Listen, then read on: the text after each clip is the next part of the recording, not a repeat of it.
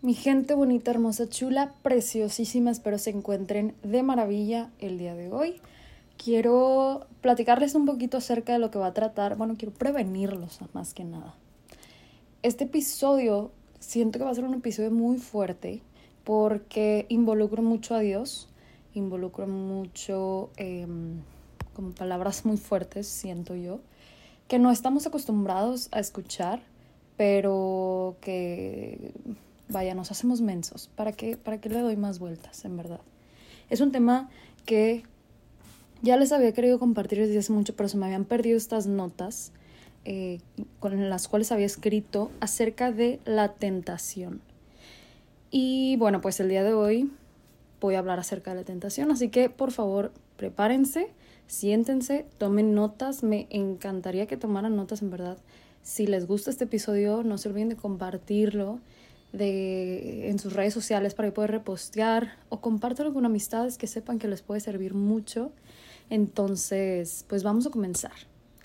Gracias nuevamente por estar aquí en un episodio más conmigo, su servidora Isa Rodarte. Em, si eres nuevo aquí, bienvenido. Si ya tienes tiempo escuchando el podcast, pues gracias por estar, por ser parte de este club. Entonces, vamos a comenzar. Voy a leer las notas y de ahí vamos desarrollando el tema porque escribí cosas muy específicas las cuales no quiero que se pierda como el como e, e, la intención real de esto. Entonces, vamos a comenzar. Escribí aquí entre comillas como un, un quote Dice, la integridad se construye derrotando la tentación a ser deshonestos. Vamos a empezar por qué es la integridad. Una persona íntegra, o en sí la palabra integridad, se deriva del adjetivo íntegro, que significa intacto, entero, no tocado o alcanzado por un mal. es traducido como honradez, honestidad, respeto por los demás, corrección, responsabilidad, control emocional, respeto por sí mismo, puntualidad, eh, lealtad, disciplina, congruencia y firmeza en las acciones. Eso es lo que significa la palabra integridad y ahora eh, vamos a pasar otra vez con el quote que dice la integridad se construye derrotando la tentación a ser deshonestos. Qué fuerte, se me hace demasiado fuerte esta frase porque es, el, es la tentación a ser deshonestos hasta con nosotros mismos o con nuestra pareja o en nuestro trabajo. Entonces, échenle un vistazo realmente a lo que es una persona íntegra y tratemos, bueno, al menos yo estoy buscando ser esa persona íntegra, aunque es difícil, pero mira, vamos a continuar. Cada tentación que tenemos en nuestra día a día es una oportunidad para hacer el bien. De hecho, la tentación es el arma principal de Satanás, pero Dios la deja para usarla en nuestro desarrollo, el desarrollo de nuestro carácter. El otro día platicando con unos amigos y mi pareja, eh, estaba pensando que la manera en cómo Dios quiere que, bueno, más bien, la manera en que Satanás nos ataca en nuestras vidas es a través de nuestra mente porque uno piensa que la tentación proviene allá afuera, o sea, que viene de, de las personas, de la comida, de X cosa, pero no. La tentación proviene primero de un pensamiento. Y ahorita voy a desarrollar un poco más en este tema, o bueno, en este punto, que es bien importante. Entonces, por eso tenemos que tener mucho cuidado con quién nos juntamos, qué es lo que escuchamos, qué es lo que observamos y vemos en redes sociales, en todo aspecto, en el trabajo, en todo, todo, todo. Porque de esa manera Satanás nos ataca a nosotros. Y Dios la deja para usarla en nuestro desarrollo de nuestro carácter. Entonces, el desarrollo del carácter siempre involucra una elección y la tentación proporciona esa oportunidad. Wow, me encanta. Es totalmente cierto. ¿Por qué? Porque en la tentación, en, en, la oportunidad en donde podemos evitar la tentación, se refuerza nuestro carácter, nuestra fuerza de voluntad y entre muchas cosas más. Ahora, El carácter de Jesús, que es el que Dios quiere que tengamos nosotros. El carácter de Jesús proviene del fruto del Espíritu Santo. Y el Espíritu Santo controla nuestras vidas.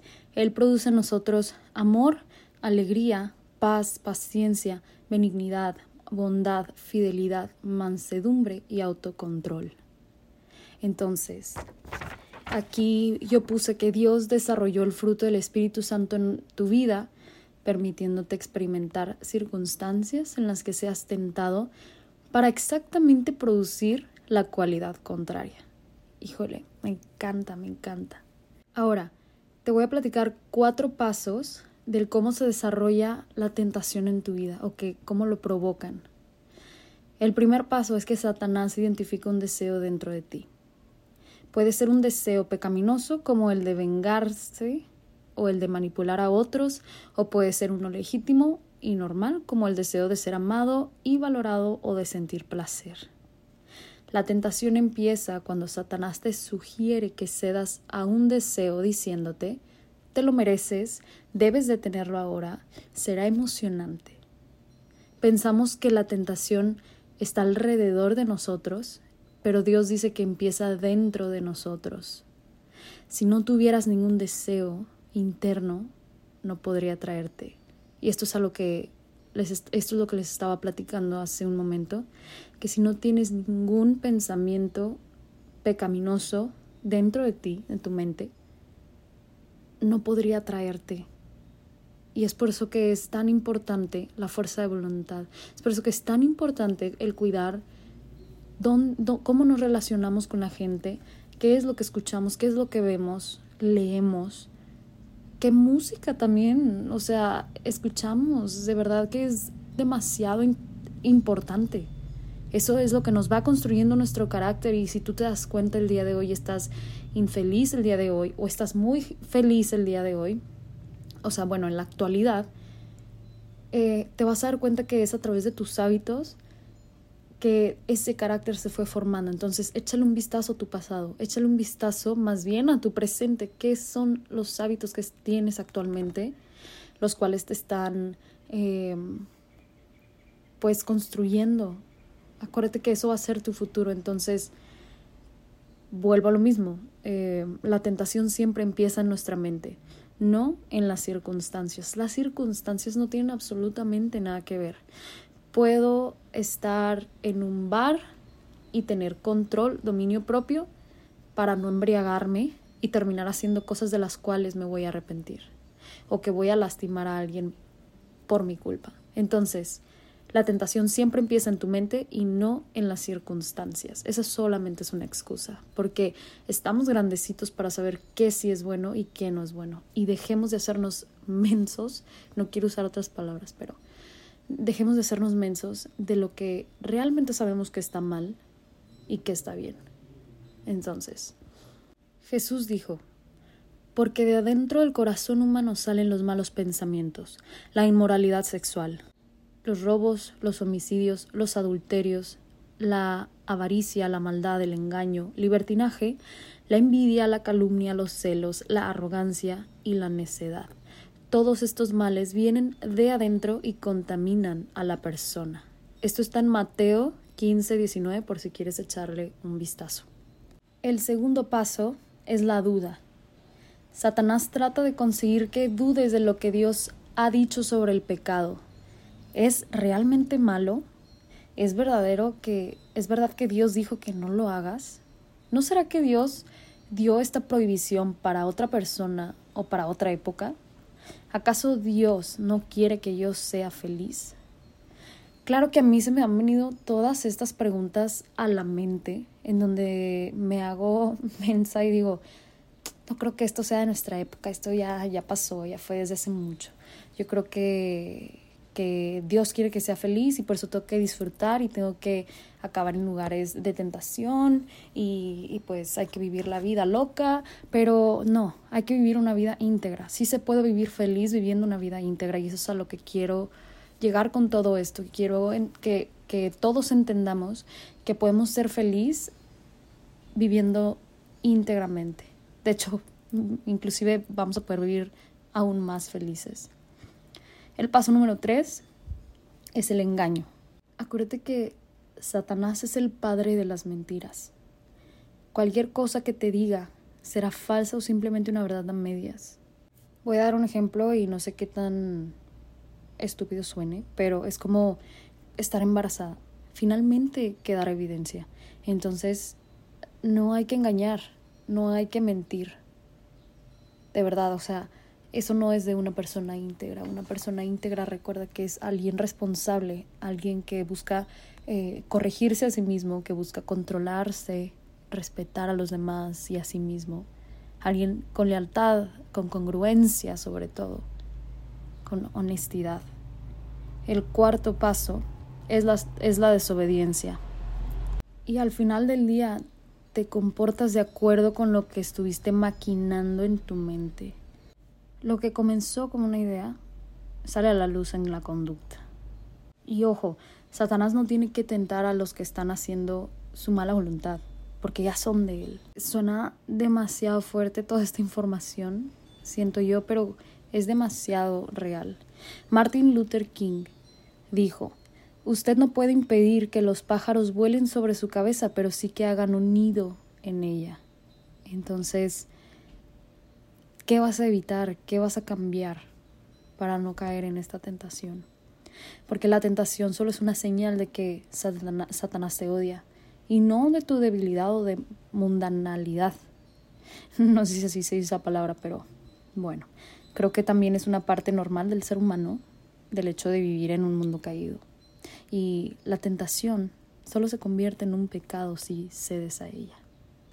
Ahora, quiero hablar sobre la tentación en el término sexual. Y sí, Dios nos creó como seres sexuales, y eso es bueno. Pero aquí lo que muchas personas no entienden es la diferencia entre atracción física, lujuria y excitación sexual. La atracción y excitación son respuestas naturales dadas por Dios a la belleza física mientras que la lujuria es un acto deliberado de la voluntad. Decide no pecar por lujuria, como cuando dejas de comer porque sabes que sería gula. La atracción no es lujuria hasta que se le da cabida.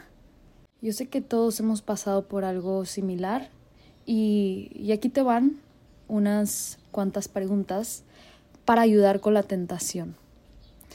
Ah, la primera es, ¿Dónde me siento más tentado? En el trabajo, en casa, en la casa de un amigo o amiga, en un centro deportivo, en un bar. La segunda es ¿cuándo me siento más tentado? ¿Qué día de la semana? ¿A qué hora del día? Y la tercera pregunta es ¿quién está más conmigo cuando soy más tentado? Amigos, trabajadores, una muchedumbre de extraños, estando solo, sola. Y la cuarta es cómo me siento cuando soy más tentado, cansado, solo, aburrido, deprimido, bajo estrés, cuando me lastiman después de un gran éxito. Proverbios dice, planeen cuidadosamente lo que hacen, eviten el mal y caminen directamente hacia adelante no se desvíen ni un paso del camino correcto. Hay otro versículo que me gusta mucho en Santiago 1.12. Dice, Dichoso el que resista la tentación porque al salir aprobado recibirá la corona de vida que Dios ha prometido a quienes lo aman. Me encanta. Yo creo que la tentación es un tema muy complicado de platicar.